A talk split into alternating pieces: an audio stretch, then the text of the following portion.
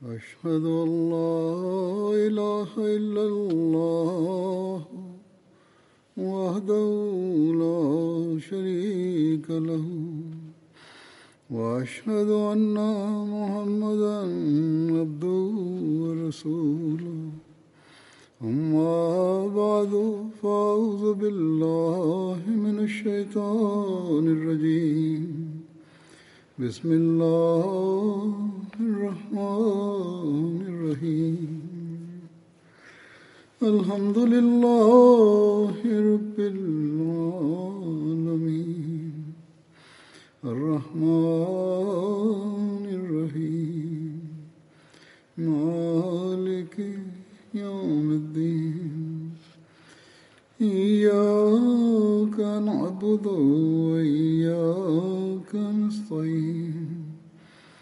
اهدنا الصراط المستقيم صراط الذين أنعمت عليهم غير المغضوب عليهم ولا الضالين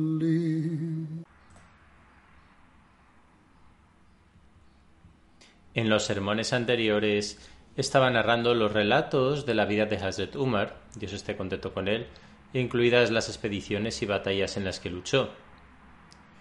Con respecto a Ghazwa Hamra al-Assad,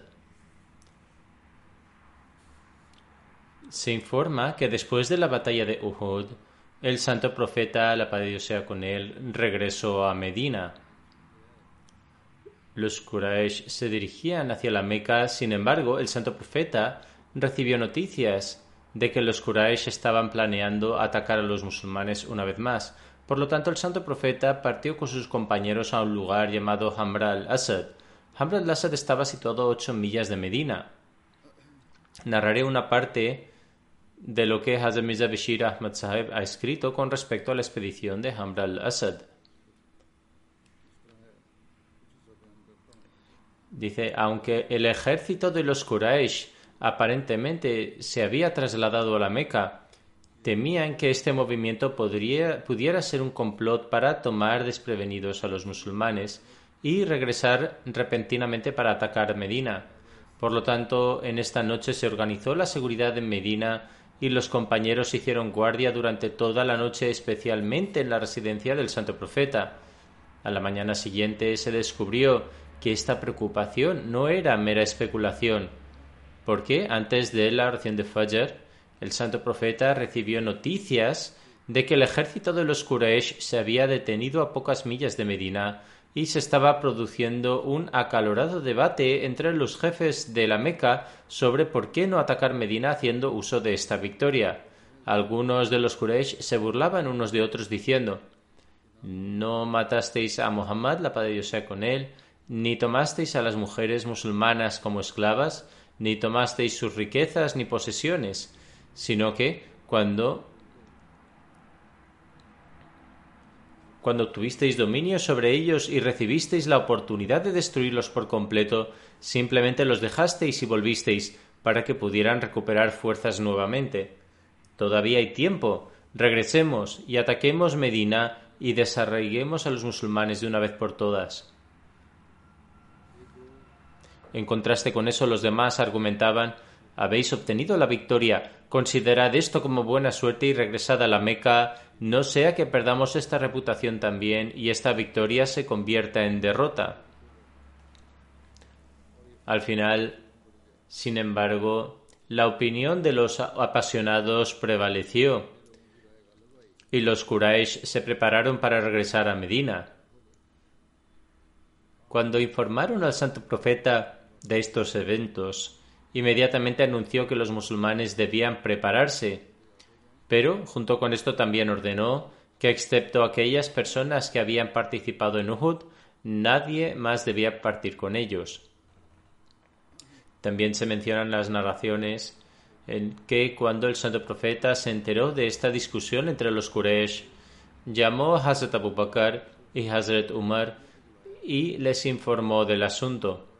Ambos aconsejaron que debían ir tras el enemigo.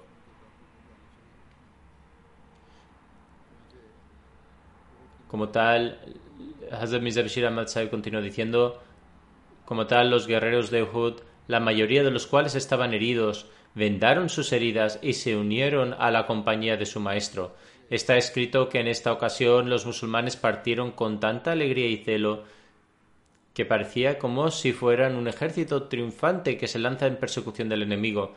Después de viajar una distancia de ocho millas, el santo profeta llegó a Hamra al-Asad. Era avanzada la tarde cuando el santo profeta instruyó que se estableciera un campamento en ese mismo lugar. Además, instruyó que se encendieran fuegos en diferentes lugares a lo largo de la llanura. Como tal, en poco tiempo se encendieron 500 fuegos en la llanura de Hamra al-Assad, capaces de asombrar a cualquier espectador desde lejos. Muy probablemente en ese momento un jefe idólatra de la tribu Yuza llamado Madab se presentó ante el santo profeta y ofreció sus condolencias por los que habían caído en Uhud, y después continuó su camino. Al día siguiente, cuando llegó a Rauha, he aquí que encontró al ejército de los Quraysh acampado, acampado allí y que realizaban los preparativos para regresar a Medina. Madab fue a Abu Sufyan de inmediato y le dijo ¿Qué estás a punto de hacer? Por Dios, acabo de dejar atrás al ejército de Muhammad en Hamra al-Asad y nunca antes había visto un ejército tan impresionante. Están tan apasionados debido a su remordimiento por la victoria en Uhud que te reducirán a cenizas a la vista. Abu Sufyan y sus seguidores quedaron tan impresionados por estos comentarios de Madab que abandonaron la idea de regresar a Medina y se apresuraron a ir a la Meca de inmediato. Cuando el santo profeta recibió la noticia de que el ejército de los Quraysh había huido de esta manera, agradeció a Dios y dijo este es el temor que Dios ha infundido en los corazones de los incrédulos. Después de esto, el santo profeta permaneció en Hamra al-Asad durante otros dos o tres días. La batalla de Bani Mustalik tuvo lugar en el quinto año después de la Hijra, en el mes de Shaban. Esta batalla también se conocía como Ghazwa Muraisi, al mencionar esto, Hazem Bashir Ahmad escribe, la oposición de los Quraysh comenzó, comenzó a tomar una forma más peligrosa día tras día, y a través de sus conspiraciones ya habían incitado a muchas tribus contra el Islam y el fundador del Islam. Sin embargo, ahora su animosidad creó una nueva amenaza, en el sentido de que aquellas tribus de Hijaz que hasta ahora habían mantenido buenas relaciones con los musulmanes, comenzaron a enfrentarse a ellos debido a los designios sediciosos de los Quraysh. A este respecto, los Banu Mustalik, una rama reconocida de la tribu Qazá, tomaron la iniciativa y comenzaron a movilizarse para lanzar un ataque contra Medina. Su jefe, Haris bin Abizarar, recorrió las otras tribus de esta región y también trajo a bordo a varias otras tribus. Cuando el santo profeta recibió noticias de esto, como acto de precaución, el santo profeta envió a un compañero llamado Buraida bin Husayb hacia los Banu Mustaq para reunir información y lo instó a regresar rápidamente tras conocer la situación prevalente. Cuando Buraida llegó, se dio cuenta de que de hecho había una gran multitud presente y se estaban realizando los preparativos para atacar a Medina con gran vehemencia y abloroto. Regresó de inmediato y transmitió sus hallazgos al santo profeta. Según su costumbre, como medida preventiva, el santo profeta instó a sus compañeros a partir hacia las viviendas de los Banu Mustelik. Un gran número de compañeros se prepararon para salir. De hecho, también partió un nutrido grupo de hipócritas que antes de esto nunca habían venido en, tal número. El santo profeta dejó atrás a Abu Ghifari, o a la luz de varias narraciones a Zed bin Harza como Amir de Medina, y partió en el nombre de Dios de Medina en el año quinto después de la Hijra, en el mes de Shaban. Solo habían 30 caballos en el ejército, aunque habían camellos disponibles en un número algo mayor. Los musulmanes se turnaban durante el transcurso del viaje los musulmanes se, eh, turnaban para viajar en, estos caballos y camellos. Durante el transcurso del viaje, los musulmanes, los musulmanes encontraron un espía entre los incrédulos, que capturaron y presentaron al santo profeta. Después de interrogarlo, cuando el santo profeta se aseguró de que en realidad era un espía, el santo profeta intentó eh, sondearlo en busca de información relevante sobre los incrédulos, pero él se negó. Además, dado que su actitud era sospechosa, de acuerdo con la ley tradicional de la guerra, Hazrat Umar lo ejecutó. Después de esto, el ejército musulmán siguió avanzando. Cuando los Banu Mustalik se enteraron de la inminente llegada de los musulmanes y recibieron la noticia de que su espía había sido asesinado, se asustaron mucho. Su intención real era atacar de alguna manera a Medina de forma inesperada, pero debido al estado de alerta del santo profeta, las tornas ahora habían cambiado. Se sintieron inmensamente asombrados, y las otras tribus que habían salido para unirse a ellos en apoyo se volvieron tan atemorizadas que, debido al poder de Dios, eh, de Dios, que inmediatamente abandonaron a sus aliados y regresaron a sus hogares. Sin embargo, en cuanto a los Banu Mustelik, los Quraysh los habían intoxicado tan profundamente con la enemistad hacia los musulmanes que aún así no quisieron evitar la guerra y permanecieron totalmente empeñados en luchar contra el ejército musulmán con toda su fuerza. Cuando el santo profeta llegó a Muraisi, cerca de donde estaban presentes los Banu Mustelik, que es un lugar situado entre la Meca y Medina, cerca de la costa del mar. El santo profeta ordenó eh, montar el campamento. Después de organizar las filas y la distribución de banderas, etc., el santo profeta instruyó a Hazrat Umar que avanzara y anunciara a los Banu Mustelik que incluso ahora, si se abstenían de su enemistad hacia el Islam y aceptaban la autoridad del santo profeta, se les concedería paz y los musulmanes regresarían. Sin embargo, se negaron con vehemencia y se prepararon para la guerra. E incluso está escrito que la primera flecha fue disparada por un hombre de su tribu.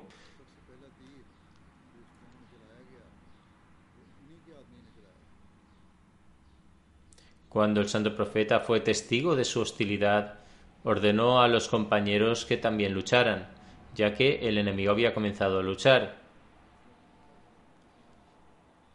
Durante algún tiempo ambos bandos intercambiaron una lluvia de flechas, tras lo cual el santo profeta ordenó a los compañeros que lanzaran un ataque repentino. Como resultado de este asalto repentino, los incrédulos se vieron sorprendidos. Los musulmanes los rodearon con tanta habilidad que toda su tribu quedó rodeada y se vieron obligados a arrojar sus armas. Con solo diez bajas entre los incrédulos y una entre los musulmanes, esta guerra que podría haberse vuelto peligrosa llegó a su fin.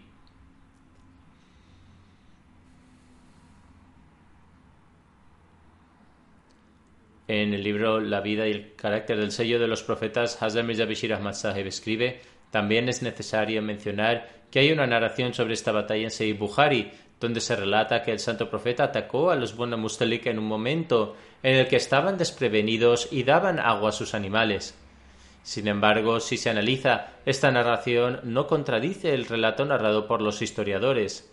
Más bien ambas narraciones hacen referencia a dos momentos diferentes, es decir, cuando el ejército musulmán se acercó a los Banu Mustalik, en ese momento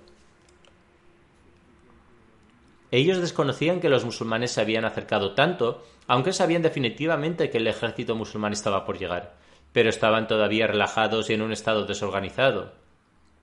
La mención de Buhari se refería a este momento.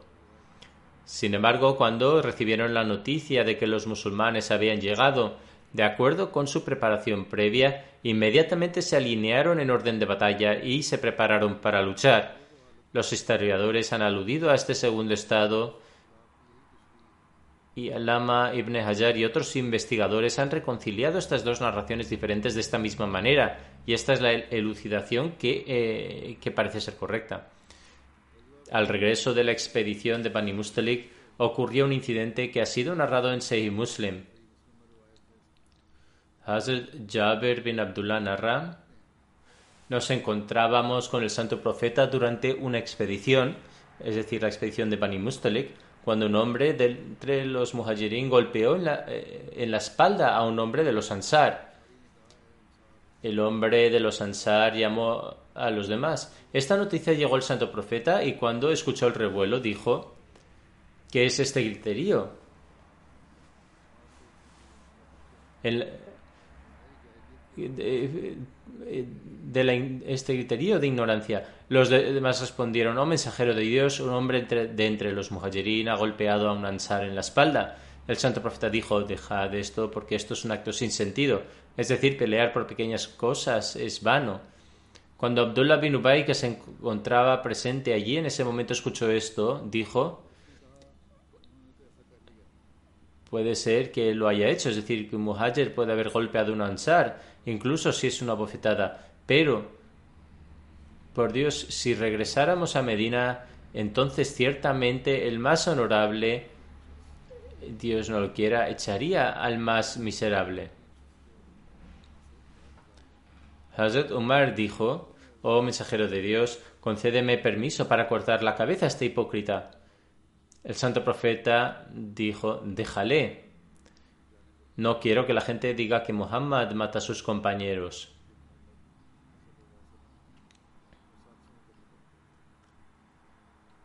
Los detalles de este incidente se mencionan en la vida y el carácter del sello de los profetas. Dejaré este relato aquí porque ha sido mencionado con anterioridad. No obstante, en Sirat ibn Hisham se cita que en sus últimos días Cada vez que Abdullah bin Ubay decía tales cosas, su gente lo calificaba como extremadamente indolente. Cuando el santo profeta se enteró de su estado, le dijo, le dijo a Umar que, oh Umar, si el día que me solicitaste permiso para matarlo te lo hubiera concedido, la gente te despreciaría y haría una mueca en sus labios. Pero si ahora ordenara a estas mismas personas que antes habían mostrado tanto desprecio que lo mataran, lo harían fácilmente. Después de mostrar paciencia, los mismos que antes le apoyaban se han vuelto contra él y pueden incluso llegar a matarlo una vez que este asunto se haya puesto de manifiesto. Hazrat dijo, por Dios, ahora sé que el veredicto del santo profeta fue mucho más grande y bendito que mi recomendación.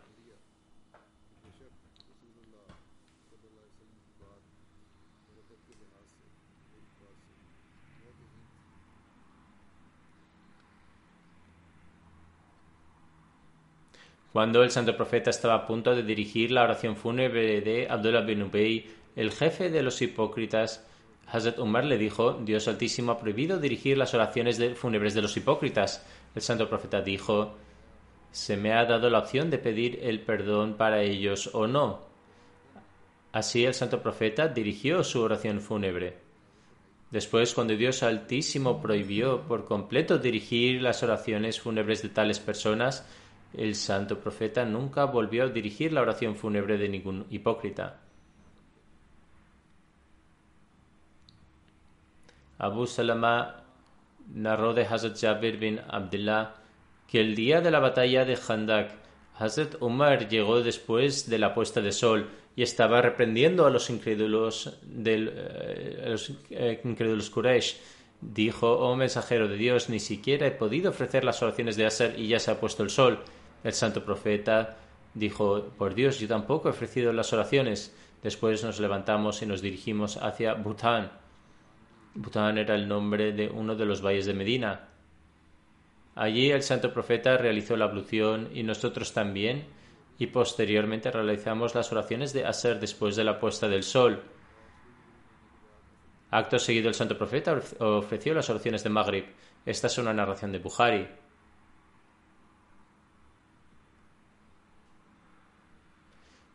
Existen diversas opiniones sobre cuántas oraciones el santo profeta y sus compañeros no pudieron ofrecer durante la batalla de Handak, y hay varias narraciones al respecto. En una narración, Hazrat Jabir afirma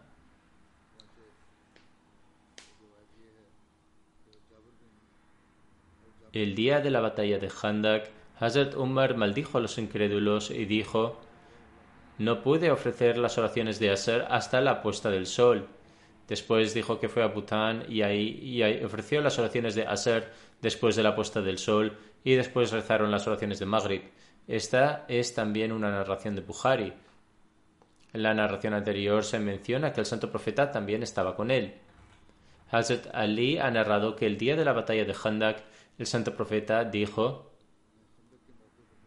que Dios llene de fuego las casas y las tumbas de estos incrédulos, porque nos mantuvieron ocupados y nos impidieron realizar el Salat al-Wusta, es decir, la oración del medio, hasta que se puso el sol. Luego Abu Abdallah bin Abdullah narra, bajo la autoridad de su padre, la narración anterior de Hazrat Ali también es de Bukhari, que el día de Handak los idólatras impidieron que el santo profeta ofreciera cuatro oraciones, hasta que pasó la porción de la noche que Dios quiso. El narrador dice además que el santo profeta indicó a Hazrat Bilal que recitara el Adán, después recitara el Ikama y que dirigiera las oraciones de Zuhur. Luego le indicó que recitara el Ikama y dirigiera las oraciones de Aser. Luego le indicó que realizara el Ikama y dirigiera las oraciones de Maghrib. Y después le indicó que recitara el Ikama y dirigiera las oraciones de Isha. Esta es una narración de Musnad Ahmad bin Hanbal. El Mesías prometido ha considerado que todas estas narraciones no son muy sólidas, excepto la que menciona que el santo profeta solo ofreció la oración de Aser cerca de que su tiempo prescrito expirara, mientras refutaba la acusación del sacerdote cristiano Fatem Masih, en la que afirmaba que el santo profeta realizó, ofreció cuatro de las oraciones después de la hora prescrita, el Mesías prometido afirma. Esta estratagema satánica suya, alegando que se combinaron cuatro oraciones en el momento de cavar la zanja, revela en el momento de la puesta del sol revela que de hecho su nivel de conocimiento, revela su nivel de conocimiento, porque la palabra que se ha utilizado en el hadith es kada. La palabra kada se utiliza en referencia a ofrecer la oración y no al abandono de la misma. El término kada nunca se aplica en el caso en el que se pierde una oración. Si uno pierde por completo su oración, se usa la palabra fot, es decir, la oración ha pasado. Eh, eh, por esta razón hemos lanzado un desafío de 5.000 rupias porque existen personas tan ignorantes que levantan acusaciones contra el Islam y ni siquiera conocen el significado correcto de kata. Un individuo que ni siquiera puede emplear el uso correcto de las palabras, ¿cómo puede alguien como él pretender poseer la capacidad de criticar este tipo de entramados? En cuanto a la alegación de que se juntaron cuatro oraciones en el momento de la puesta del sol, la respuesta está disparatada. Idea es que Dios Altísimo afirma que no hay daño, es decir, no está estrictamente prohibido combinar las oraciones o ofrecerlas después de su tiempo prescrito en ciertas circunstancias justificadas y en momentos de peligro. Sin embargo, no existe ningún hadith auténtico que afirme que se juntaran cuatro oraciones. De hecho, en Fatul Bari, un comentario de Sahih Bukhari, se afirma que solo una oración, la de Asr, se ofreció cerca de la finalización de su tiempo prescrito. Si en ese momento hubiera estado presente ante nosotros, el Mesías prometido se está refiriendo aquí al oponente, te habríamos sentado y te habríamos pedido que presentaras la narración auténtica que dice que cuatro oraciones fueron juntadas. A la luz de la Sharia hay cuatro oraciones que pueden combinarse, es decir, las oraciones de Zohar y Asr pueden combinarse juntas y las de Maghrib e Isha también. De hecho, hay una narración poco fidedigna que afirma que las oraciones Dice, es cierto que hay una narración eh, poco fidedigna que afirma que las oraciones Asr, Maghrib y fueron unidas. Sin embargo, todas las demás narraciones auténticas rechazan este relato en concreto. Lo único que se demuestra es que solo la oración de Asr se ofreció cerca de la finalización del tiempo prescrito. En cuanto al papel de, Umar, de Hazrat Umar en la ocasión del Tratado de Hubaydi, está escrito que el santo profeta llamó a Hazrat Umar con el fin de enviarle a los ancianos de Quraysh e informarles de, que el santo profeta estaba viajando a la Meca. Ante esto, Hazrat Umar dijo: Oh mensajero de Dios, temo por mi vida por lo que puedan hacer los Quraysh, ya que son muy conscientes de la enemistad entre nosotros y lo escrito es que mi, y lo estricto que es mi trato con ellos. Además, no hay nadie de mi tribu Banu Adi que esté presente en la Meca que pueda concederme protección.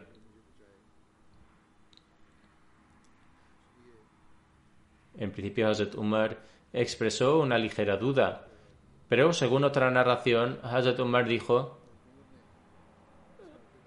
Oh mensajero de Dios, si lo desea, iré con ellos. Sin embargo, el santo profeta no dijo nada. Hazrat Umar volvió a decir, os informaré de una persona que posee una mayor estima que yo a los ojos de los Quraysh, que es Hazrat Usman bin Affan. Así el santo profeta llamó a Hazrat Usman y le envió a Abu Sufyan y a los ancianos de Quraysh para que les informara de que el santo profeta no venía con la intención de luchar, sino que venía simplemente con el propósito de realizar la peregrinación a la Kaaba y honrar a su santidad. Los detalles de este incidente se han citado cuando se hizo referencia a Hazrat Usman. Por su parte, Hazrat Mirza Bashir Ahmad escribe: Mientras se redactaban las condiciones de este tratado, Abu Handal, el hijo de Suhel bin Amr, que era el embajador de los Quraysh, llegó a esta asamblea de repente tropezando con los grilletes y las esposas. Este joven había sido encarcelado por la gente de la Meca al hacerse musulmán y lo habían sometido a un severo tormento. Cuando supo que el santo profeta se había acercado a la Meca, de alguna manera escapó de la presión de los Quraysh y todavía atado con sus grilletes se las arregló para llegar tambaleándose a Judaibia. Luego allí, en el momento en que su padre estaba pactando la siguiente condición, todo hombre que venga a los musulmanes del pueblo de la Meca será devuelto, aunque sea musulmán, Abu Jandal se, Abu Jandal se levantó de entre los musulmanes y gritó con mucho dolor: Oh musulmanes, estoy siendo sometido a este tormento simplemente por haber aceptado el Islam. Salvadme por el amor de Dios. Al ver esto, los musulmanes comenzaron a agitarse de sufrimiento, pero Suhel también se mantuvo obstinado y le dijo al santo profeta: Según este tratado, esta es la primera demanda que os hago y es que se me devuelva a Abu Jandal. El santo profeta dijo, el tratado aún está por finalizar. él dijo, si no me lo devuelves, considera este tratado anulado. Con el fin de zanjar el asunto, el santo profeta dijo, dejadle ir y concédenos a Abu Jandal como un acto de favor y bondad. Sohel dijo, no, nunca. El santo profeta dijo, Sohel, no seas obstinado, escúchame en esto. Sohel dijo, no puedo aceptar esto en ningún caso. Ante esto, Abu Jandal gritó una vez más, Oh musulmanes, veréis a vuestro hermano musulmán de regreso a los idólatras después de haber sufrido un tormento tan severo. Es extraño notar que en ese momento Abu Jandal no apeló al santo profeta, sino más bien apeló a los musulmanes comunes. Quizá esto se debía a que sabía que independientemente del dolor que el santo profeta tuviera en su corazón, nunca permitiría que el tratado se viera afectado negativamente.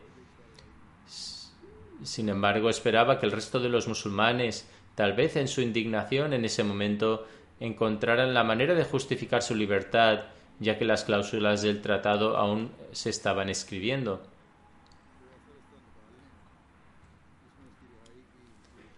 A pesar de esto, independientemente de cuán emocionados fueran los musulmanes, estuvieran los musulmanes, les fue imposible tomar una postura en contra del deseo del santo profeta.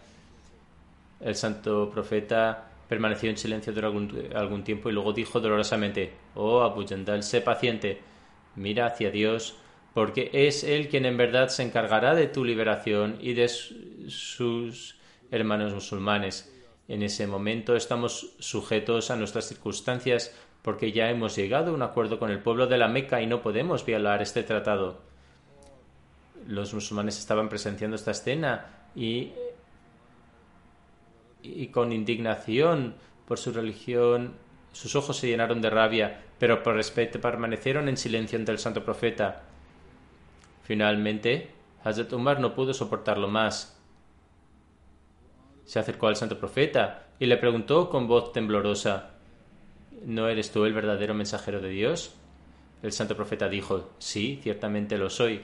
Omar dijo, ¿No estamos en la verdad y nuestro enemigo en la falsedad? El santo profeta respondió, Sí, ciertamente es así. Umar dijo, ¿por qué entonces debemos soportar esta humillación en el asunto de, la verdad, de nuestra verdadera religión?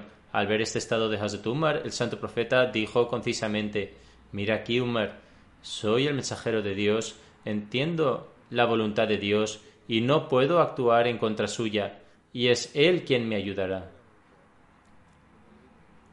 Pero la indignación en el estado de ánimo de Hazrat Umar fue creciendo momento a momento. Comenzó a decir, ¿no dijiste que eh, realizaríamos el tawaf alrededor de la Kaaba? El santo profeta dijo, sí, ciertamente lo hice, pero ¿acaso también dije que el tawaf sería definitivamente este año? Umar dijo, no, no lo hiciste. El santo profeta respondió, entonces, ten paciencia, si Dios quiere, entrarás en la Meca y realizarás el tawaf en la Kaaba. Sin embargo, en este estado de emoción, Hazrat Umar no estaba satisfecho. No obstante, debido al extraordinario asombro del santo profeta, eh, el Hazrat Umar se fue y llegó, Hazrat, eh, y llegó y fue a Hazrat Abu Bakr. En su emoción volvió a hacer la misma pregunta y Hazrat Abu Bakr también respondió de la misma manera que el santo profeta. Sin embargo, Hazrat Abu Bakr también le aconsejó, oh, Umar, mira aquí, contrólate, no permitas que tu agarre de la cuerda del mensajero de Allah se afloje. Por Dios, este hombre en cuyas manos hemos dado la nuestra es sin duda veraz. Hazrat dijo que en ese momento, debido a su emoción, dijo tales cosas, pero luego se sintió sumamente arrepentido. Además, para eliminar los efectos de esta debilidad como forma de arrepentimiento, realizó muchos actos voluntarios como expiación. En otras palabras, dio, caridad, ayuno, ofreció salud voluntariamente, incluso liberó a numerosos esclavos para que esta mancha de libertad se de debilidad se limpiase. Hazrat Khalifatul Masih IV también pronunció discursos con motivo del Jalsa antes de ser Jalifa. Presentaré una parte del discurso en relación con esto. Él dijo: No hay duda de que la angustia que emanó del corazón de Hazrat Umar en forma de pregunta también se sintió en los corazones de muchos otros. Las emociones que expresó con su lengua no fueron solo los sentimientos de Umar, sino que sin duda se sintieron, las sintieron muchos otros también. El coraje demostrado por Hazrat Umar para expresar este sentimiento fue un descuido de su parte que a partir de entonces Hazrat Umar siempre lamentó. Hizo muchos ayunos, ofreció muchas oraciones, dio caridad en abundancia y empapó las esteras de oración en angustia, recitando constantemente istighfar. Pero aún así el fuego del arrepentimiento no se apagó. La angustia que se sintió en el momento del Tratado de Hudaybia fue temporal y muy rápidamente se transformó en alegría a través de la misericordia otorgada desde los cielos. Sin embargo, el sentimiento de arrepentimiento que quedó en el corazón de Umar debido a esta pregunta que se había hecho apresuradamente continuó dentro de él, y este sentimiento nunca lo abandonó. Siempre deseó no haberle hecho nunca una pregunta así al santo profeta. Hazrat Khalifatul Masih IV dice a continuación a menudo pienso que cuando Hazrat Umar respiraba por última vez cerca de su muerte y estaba orando,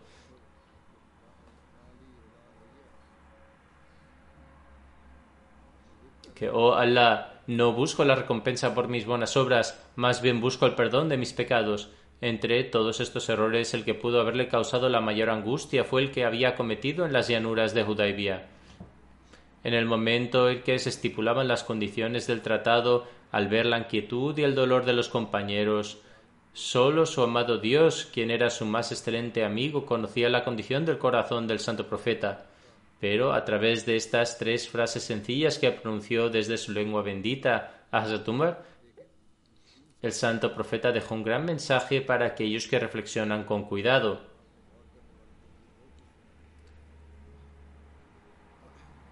En el Tratado de Hudaybiyah, Hazrat Umar también firmó el pergamino que contenía las condiciones del tratado entre los musulmanes y los Quraysh en la Meca. Al respecto, Hazrat Mirza Bashir Ahmad Saeb escribe, se transcribían dos copias de este acuerdo y como testigos muchas personas estimadas dejaron sus firmas. De los musulmanes eran Hazrat Abu Bakr, Hazrat Umar, Hazrat Usman, Hazrat Abdur Rahman bin Auf, Saad bin Abu Waqas y Abu Hudaybia, Abu. Una vez que se concluyó el acuerdo, Suhail bin Amr tomó una copia del acuerdo y regresó a la Meca, mientras que la otra copia se quedó con el santo profeta.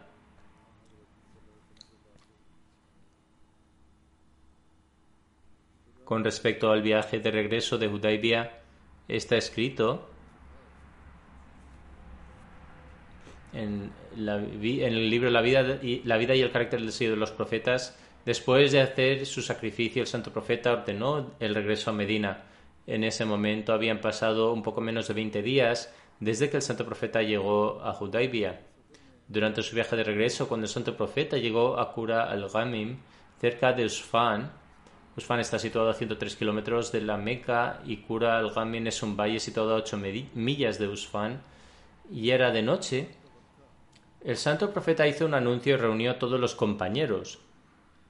Dijo, esta noche se me ha revelado un capítulo y me es más querido que todas las cosas de este mundo. Dice lo siguiente. Son los versículos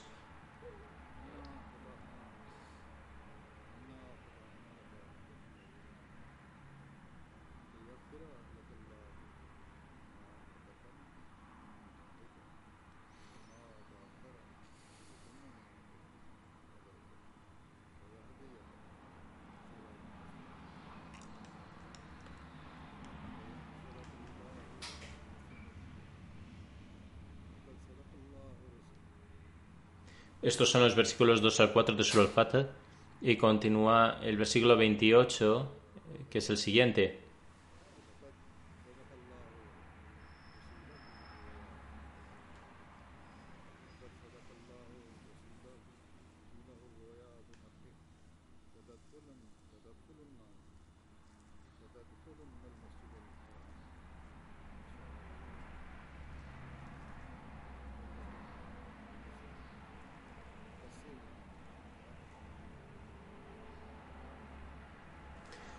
Es decir, oh mensajero, en verdad te hemos dado una magnífica victoria para que podamos comenzar para ti una nueva era, en la que el velo del perdón cubrirá tus defectos pasados y futuros, y que Él pueda completar su favor sobre ti y pueda guiarte por el camino recto del éxito.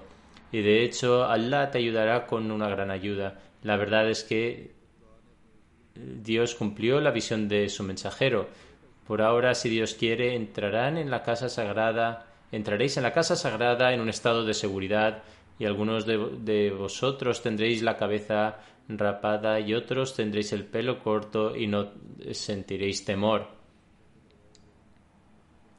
En otras palabras, si hubiera entrado en la Meca este año, no habría sido una entrada de seguridad, habría sido una entrada de guerra y derramamiento de sangre. Sin embargo, en esta visión Dios había mostrado una entrada de seguridad, y es por eso que, como resultado del acuerdo de este año, se ha, ideado se ha creado un estado de seguridad. Ahora, de acuerdo con la visión mostrada por Dios, pronto entrarás en la mezquita sagrada en un estado de seguridad. De hecho, sucedió cuando el santo profeta recitó estos versículos a los compañeros.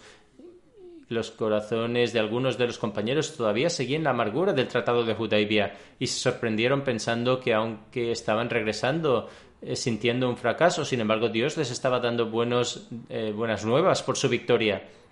Algunos compañeros llegaron a decir precipitadamente es una victoria que regresemos mientras se nos priva de realizar el tawaf alrededor del Beitullah. Cuando esas palabras llegaron al santo profeta, éste expresó su gran disgusto. En un discurso breve pero contundente dijo Esta es una objeción absurda porque si reflexionáis os resultará evidente que el tratado de Hubaidia es realmente una victoria trascendental los Quraysh que estaban empeñados en combatir han abandonado la guerra y han establecido un tratado de paz con nosotros y han prometido abrirnos las puertas de la Meca para el año que viene. Salvaguardados de la maldad de los Quraysh, ahora regresamos en paz y seguridad mientras recibimos la fragancia de nuestra, eh, de nuestra futura victoria.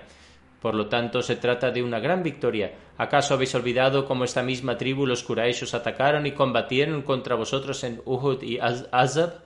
Esta tierra con toda su inmensidad se estrechó para vosotros, y vuestros ojos se petrificaron y temblabais con miedo. Hoy, sin embargo, los Quraysh estaban estableciendo un tratado de paz y seguridad con vosotros. Los compañeros respondieron Oh mensajero de Allah, lo hemos entendido, ciertamente lo hemos entendido. No podemos alcanzar tu visión de futuro, pero ahora hemos comprendido que este tratado es realmente una victoria trascendental para nosotros. Antes del discurso del santo profeta Hazrat Umar también estaba en un estado de extrema preocupación. Por lo tanto, él mismo relató que a la vuelta de Hutaibia, cuando el santo profeta viajaba de noche, se presentó ante él y mientras se dirigía al santo profeta deseaba decirle algo. Sin embargo, el santo profeta permaneció en silencio. Se dirigió a él una segunda y tercera vez, pero el santo profeta permaneció en silencio como antes. Le dolió, mucho este silencio del santo profeta. Por lo tanto, se adelantó todo el cuerpo de los musulmanes diciéndose a sí mismo, oh Umar, te has arruinado, te dirigiste al santo profeta tres veces, pero el mensajero de Dios no respondió. Empezó a sentir una profunda preocupación por lo que le ocurría. Empezó a temer que un versículo del Corán pudiera haber sido revelado en relación a él. Apenas había pasado un momento cuando un hombre gritó su nombre y dijo, el mensajero de Dios ha convocado a Umar bin al-Khattab. Se dijo a sí mismo, Estoy seguro de que se ha revelado un versículo del Corán acerca de mí. Por lo tanto, perturbado, se presentó apresuradamente ante el santo profeta y tras saludarlo con saludos de paz, se puso a su lado. El santo profeta dijo En este momento se me ha revelado un sura que me es más querido que todas las demás cosas de este mundo. Entonces el santo profeta recitó los versículos de Sura al-Fat. Hazrat Umar preguntó, oh mensajero de Dios, ¿es este tratado realmente una victoria para el Islam? El santo profeta dijo, el santo profeta dijo sí, ciertamente es nuestra victoria. Ante esto, Hazrat Umar se sintió satisfecho y permaneció en silencio, y el santo profeta regresó a Medina. Hazrat Muslim Maud dice, con motivo del tratado de Hubaidia, el santo profeta firmó un tratado de paz con los idólatras que hizo que los compañeros se sintieran, sintieran una gran angustia que incluso una persona del calibre de Hazrat Umar se presentó ante el santo profeta y dijo Oh mensajero de Dios, ¿acaso Dios Altísimo no te había prometido que realizaríamos los circuitos de la Kaaba o la victoria no estaba destinada para el Islam? El santo profeta contestó, claro que sí. Hazrat Umar dijo entonces, eh, dijo entonces, ¿por qué hemos fijado un tratado de paz mientras estamos siendo presionados? El santo profeta respondió, sin duda, Dios Altísimo ha concedido su promesa de que realizaremos los circuitos de la Kaaba. Sin embargo, no declaró que fuera a ser ciertamente este año. Los relatos de Hazrat Umar continuarán en el futuro, si Dios quiere. Ahora mencionaré algunos fallecidos y dirigiré sus oraciones fúnebres. El primero es Malik Muhammad Yusuf Salim Sahib, que estaba a cargo del departamento de Zutnuvifsi.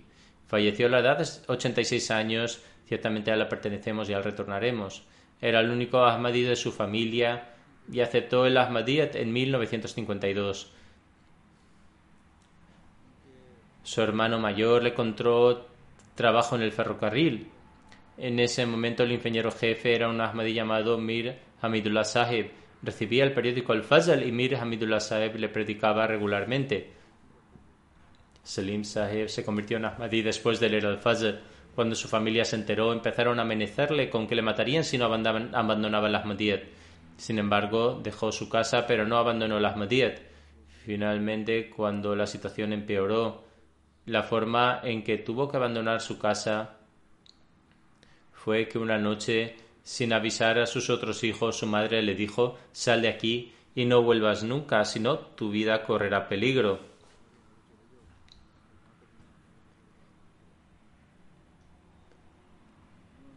Completó su máster en estudios islámicos en la Universidad de Punjab y en 1958 se unió a Jami Ahmadiyya. En 1963 se graduó en Jamia Ahmadiyya y fue designado al departamento de Ifta con Malik Saifur Rahman Sahib, el mufti de la comunidad en ese momento. En 1967 fue trasladado al departamento de Zudnowisi cuando Molana Muhammad Yukub Tahir Sahib, encargado del departamento, falleció. Hazrat Khalifatul Masih III nombró a Malik Muhammad Yusuf Selim Sahib en su lugar donde continuó trabajando como encargado hasta 1985.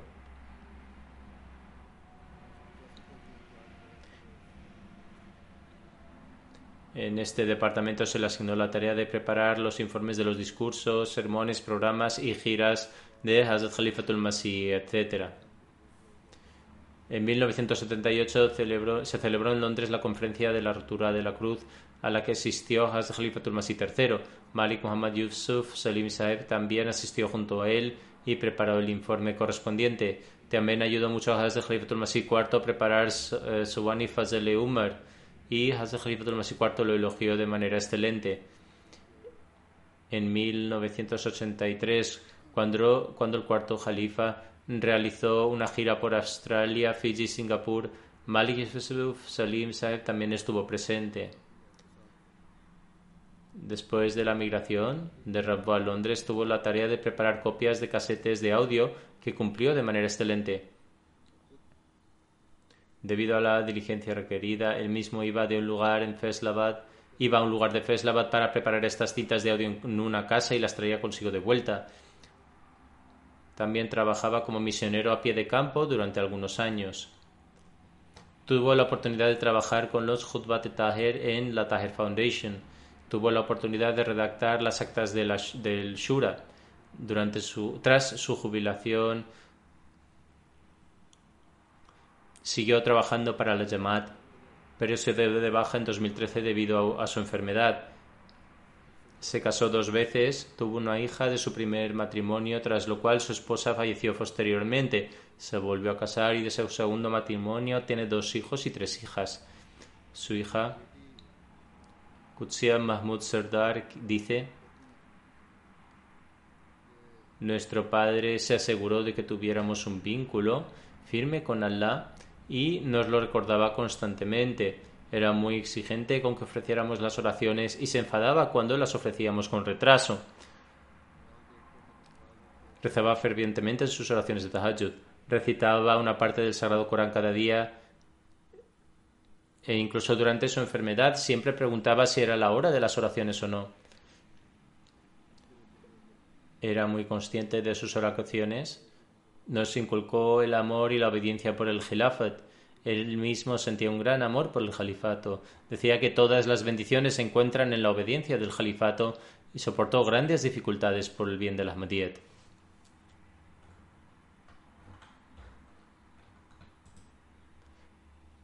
el secretario privado adjunto Rashid Tayyip Saeb dice durante el tiempo de Hazrat Khalifatul Masih III, eh, Mirza Salim Saeb se unió al departamento de Zudnovisi. Pudo prestar servicio en este departamento durante un largo periodo de tiempo y redactaba discursos, etc. Preparaba informes para el periódico de la Jamaat al-Fazl. Luego llevó su trabajo con una gran responsabilidad, competencia y de manera excelente.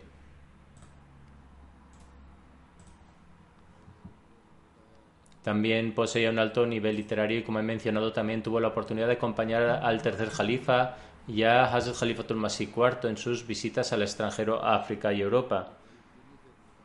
Estaba atento a los más mínimos detalles de su obra, escribía cada palabra con una gran concentración y precaución, y mientras escribía rezaba para no desviarse del verdadero significado.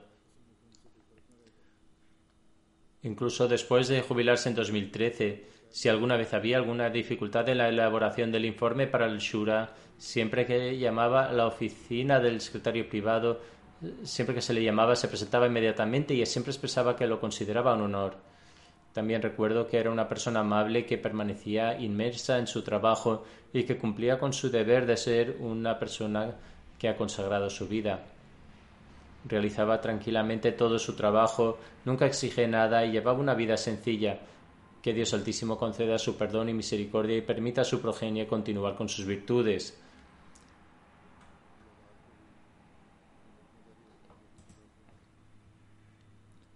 El siguiente funeral es el de respetado Shoaib Ahmad Saeb, un consagrado a la religión que era el hijo de Bashir Ahmad eh, Darvesh de Katian. Falleció a la edad de 56 años. A Dios eh, pertenecemos, ya retornaremos. Comenzó a servir a la comunidad en 1987. Trabajó en varios departamentos de Sadr Anjuman como trabajador, Afsar y Nazir y pudo servir como encargado de Daftar Ulia y Jalsa Salan Ahmadiyya, Nazir Betul Mar George Nazim Waqf Jadid, Mal Afsar Jalsa Salana y Sadr Judam Ahmadiyya en la India. Su servicio duró durante más de 30, 33 años. Estaba muy inclinado hacia la adoración y era regular en ofrecer el tahajjud y el nawafil.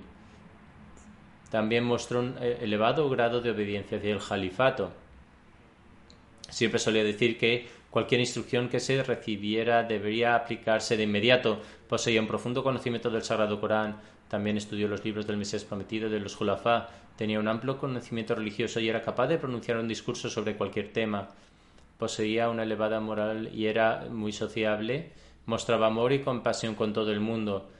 Se ocupaba mucho de los menos afortunados y todo el mundo en Cadián ha hablado bien de él. Era muy paciente y agradecido. El fallecido era Musi, le sobreviven su esposa y sus dos hijos. Era el yerno de Jalaluddin Nayer Sahib, Sadr Anjuman Ahmadiyya Qadian. Rafiq Beg Sahib Nazir Betulmal Ahmad, eh, Ahmad Qadian escribe Tuve la oportunidad de trabajar con él durante 18 años en Majlis Huldam Ahmadiyya India y en la oficina del Jalsa Salana. Dirigía a todos los que le servían con su propio ejemplo práctico. Durante los días de Jalsa Salana permanecía en su oficina hasta las 3 o 4 de la mañana y también inspeccionaba el alojamiento. Se veía alguna deficiencia la rectificaba inmediatamente. Siempre aconsejaba a todos los voluntarios que hicieran justicia atender a los huéspedes del Mesías prometido. Si un voluntario actuaba injustamente, se disculparía ante los invitados. Su cuñado también ha escrito, solía decir que nunca guardaba rencor a una persona en el mundo.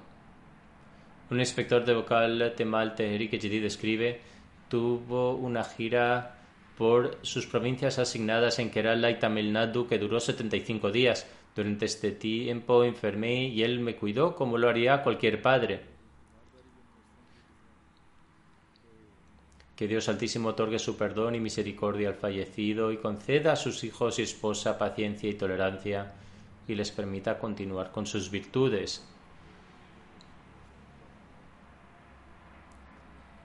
El siguiente funeral es el del respetado Maksud Ahmad Bhatti un misionero de Qadian que falleció el 18 de mayo a la edad de 52 años. A la pertenecemos y al retornaremos. Procedía de la comunidad del distrito Chorkor en la provincia de Rajuri en Jammu Kashmir. Su tiempo de servicio abarcó 30 años. Pudo servir como Amir de zona de Lucknow y como misionero encargado de Srinagar durante aproximadamente un año. Desde el 2017 hasta su fallecimiento trabajó tiempo completo como Qazi central. Sirvió activamente en casa con gran sinceridad. Resolvió docenas de casos. Siempre se preocupaba por las responsabilidades que se le asignan. De hecho, en los últimos días, cuando estaba enfermo en el hospital por haber contraído el coronavirus, seguía preocupado por su trabajo era muy sociable, de buen carácter, valiente, inteligente y un activo consagrado. Además era musi. Le sobreviven su madre, tres hermanos, su esposa y tres hijas. Que Dios Altísimo que Dios Altísimo trate al fallecido con perdón y misericordia y mantenga a sus hijas bajo su protección y les permita continuar con sus virtudes. El siguiente funeral es el de Javed Iqbal Saeb de Faisalabad, que falleció a los 66 años.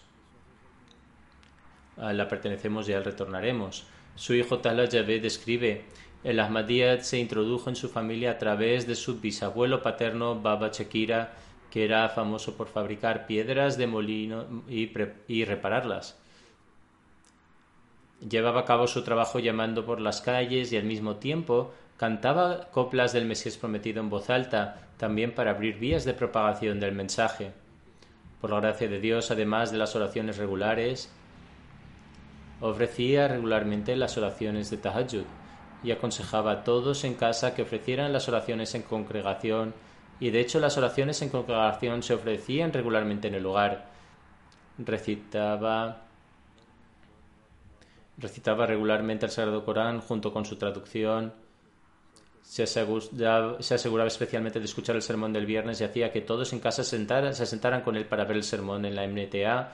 Tenía una gran pasión por servir a la fe. Después de las condiciones de 1984, cuando el sermón del Jalifa se transmitía en audio a través de casete, ponía los casetes en una bolsa e iba al pueblo, de pueblo en pueblo en su bicicleta para entregarlos. Luego, cuando se lanzó la MTA, hizo instalar una antena parabólica en su casa e invitaba a la gente a su casa para que pudiera escuchar el sermón. Le sobreviven su madre, su esposa, Amatul Basit, dos hijos y una hija.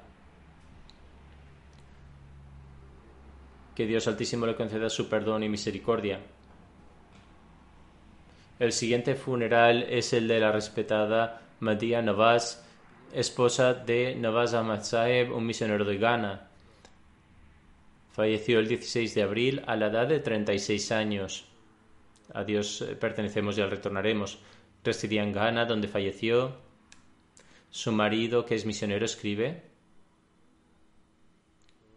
A lo largo de 16 años descubrí que poseía muchas grandes cualidades. Era extremadamente indulgente y paciente, amable y empática. Fue una excelente madre y una esposa fiel en Ghana, siempre que tenía la oportunidad, impartía clases a los niños de la zona, enseñó el Corán a sus propios hijos, trató a sus suegros de manera excelente. Nunca respondía a las palabras duras y me aconsejaba hacer lo mismo. Siempre aconsejaba a los demás que rezaran. Era muy exigente con los detalles de la educación moral de sus hijos. A menudo hablaba de las bendiciones del califato a sus hijos para que se apegaran al califato. Atendía a los pobres y era una persona virtuosa. Le sobreviven su marido y sus tres hijos.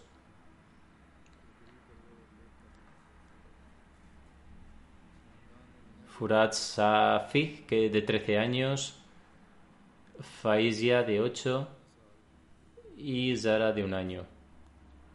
Los tres niños forman parte del Wakfenom Mashallah, que Dios Altísimo acepte sus oraciones en favor de sus hijos, eleve su rango en el paraíso y les conceda el perdón y la misericordia.